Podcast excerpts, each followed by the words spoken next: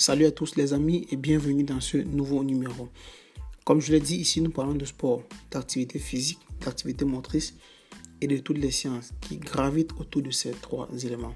Alors aujourd'hui dans ce nouveau podcast, nous allons aborder un nouveau thème, à savoir les infractions sportives ou encore les faits, les faits euh, dans le sport.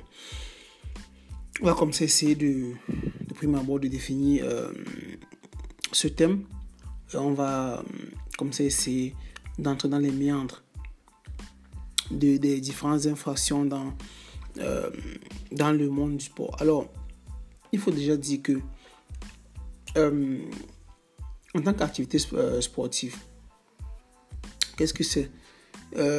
L'exercice en fait d'un sport doit être d'un sport doit être une activité qui est libre et exercée disons, euh, dans le respect des règles qui visent à assurer le bon déroulement de l'activité, dans l'intérêt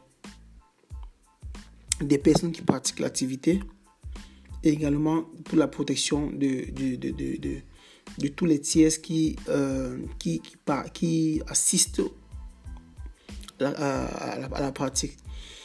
Alors, c'est quoi une infraction sportive?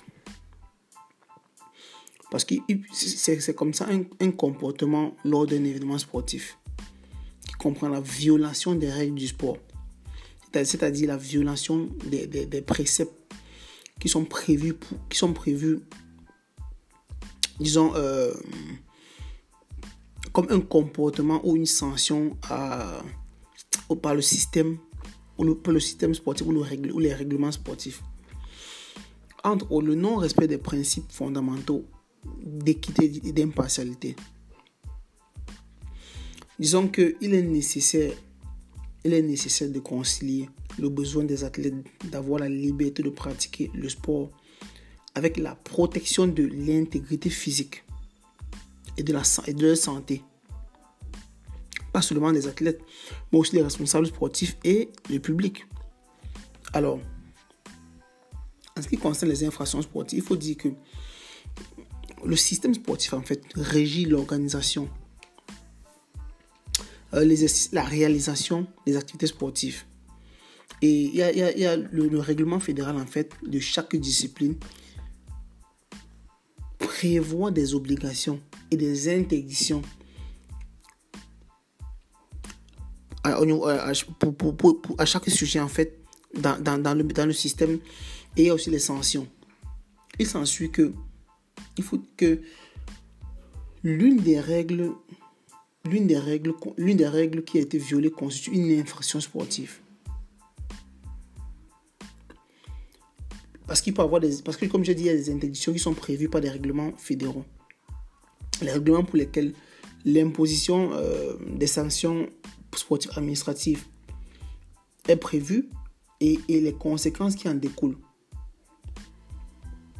les, des sanctions administratives en matière de sport et, les reconnaissances d'une responsabilité de type disciplinaire.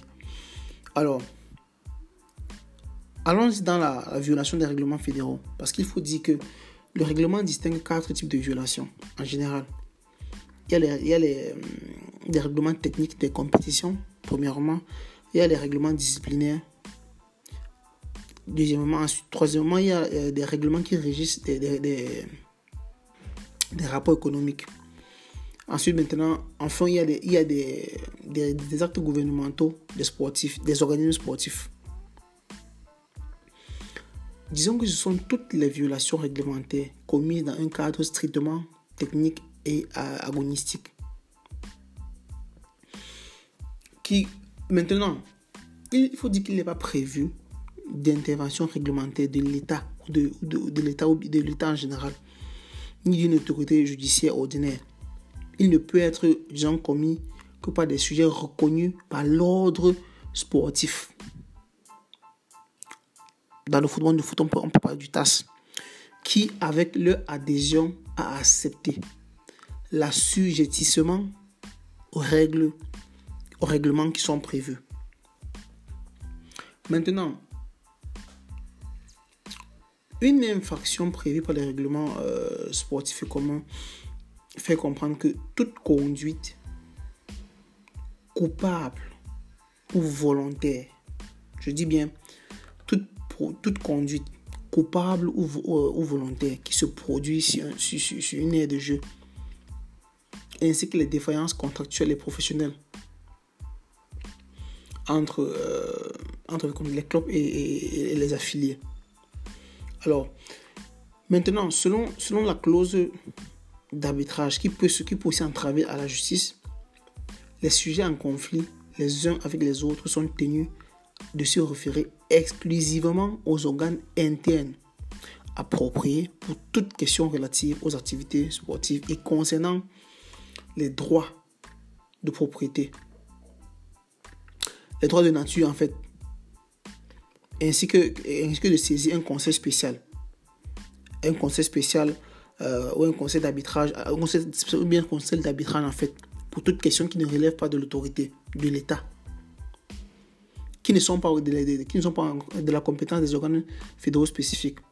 Maintenant, l'infraction euh, sportive peut donner lieu à une réaction de la part euh, du système sportif, entre autres les mesures disciplinaires. Mais elle ne peut, elle ne peut euh, aussi être une, source de responsabilité civile. La responsabilité, dans la responsabilité civile, on peut avoir la responsabilité contractuelle ou extra-contractuelle. Ou, ou responsabilité pénale, avec l'application du système étatique, donc de l'État, en ce cas de l'État, de la sanction civile sous forme de l'obligation de réparation des dommages ou une sanction pénale. Maintenant, il peut arriver qu'une règle sportive configure une règle euh, illicite pour lesquelles il n'existe pas de disposition dans l'État. Maintenant, et, en ce, le règlement de la fédération selon laquelle une infraction sportive est toute action visant à modifier le déroulement ou le résultat d'une compétition ou d'assurer qui, à quiconque un avantage. Disons que cette infraction peut être introduite dans le droit commun. Et la même norme qui introduit euh, cette infraction a la possibilité d'utiliser un matériel probatoire acquis dans le cadre d'une procédure, de la procédure pénale. Et, disons que, en ce qui concerne la violence dans le sport, le sport peut impliquer une exposition à un danger, euh, un danger euh, duquel, d'un danger qui peut porter atteinte à la sécurité des, des, personnes. Donc, il existe des motifs non codifiés d'exclusion et d'infraction de l'atteinte à l'intégrité physique de l'adversaire causée par l'athlète dans le cadre d'une compétition normale, dans le respect des règles du jeu.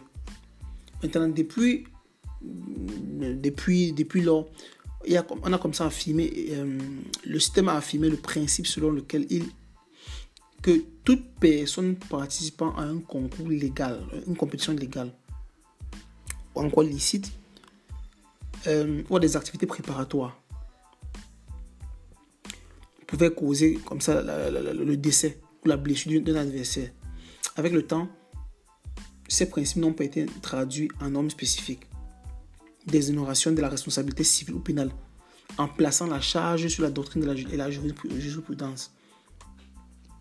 Tout dans la violence, de, de, la violence dans le sport. Il faut dire que on peut regrouper les sports qui, nous intéressent dans, les catégories, dans plusieurs, catégories, dans, l'intérêt de, pouvoir les distinguer. A comme ça les sports où la violence est nécessaire, comme euh, la boxe, euh, la lutte, les arts martiaux. On a les sports qui présentent un risque de violence, comme le foot, le rugby, le basket. On a les sports dangereux, comme euh, l'automobile, la motocyclette, le cyclisme. On a les sports de contact. Euh, comme l'athlétisme, où les contacts sont absolument, on a où les contacts sont absolument interdits, je veux dire, comme l'athlétisme. Il faut dire que selon la jurisprudence, il existe une exclusion de la responsabilité pénale de l'athlète lorsqu'il est possible de démontrer qu'il y a eu trois points. Premièrement, le respect absolu des règles technico-sportives. Deuxièmement, la réalisation exclusive des objectifs concurrentiels. Et troisièmement, que l'action de l'athlète est restée dans l'exercice et les limites strictes de l'activité sportive. Maintenant, finissons le podcast avec euh, un dernier point qui concerne le risque des arbitres et des spectateurs. Disons que l'arbitre est, le sujet, est le, sujet qui, qui, ont, qui certifie le déroulement régulier et correct d'une compétition. Et euh, l'interprétation des règles techniques qui régissent la discipline sportive. Maintenant, lors de la pratique des sports avec violence nécessaire, comme je citais le, judo et autres, il des systèmes de protection physique. Les systèmes de protection physique ne peuvent pas être, euh, ne, ne, peuvent pas comme ça euh, limiter le dynamisme et la fonction de contrôle du bon développement de la compétition. En outre, tout dommage subi d'un concurrent ne peut pas donner ne peut pas donner ne peut pas donner lieu à une demande d'indemnisation car implicitement euh, l'athlète qui subit les dommages a accepté du fait de la prise en charge du risque sportif. Je dis ça, c'est dans le cas des, des, sports euh, où la violence est nécessaire, où le contact est nécessaire. Enfin, disons que en ce qui concerne, en ce qui concerne les spectateurs, le principe de la prise en charge des risques par les spectateurs n'est jamais, jamais évoqué. N'est jamais évoqué. Euh, et c'est pas, c'est pas toujours. Euh, et ça crée souvent des, des, des, des malentendus des, et des quiproquos lorsqu'il faut, euh, comme ça, dédommager les personnes qui sont responsables de souvent des violences. Voilà comme ça ce que je tenais à partager avec vous dans ce qui concerne euh, les infractions sportives. Je ne sais pas si j'ai été assez clair, mais je vous transmets le contenu de ce que j'ai compris à mes propres thèmes. Et je vous remercie euh, pour l'attention. Je vous souhaite une excellente journée.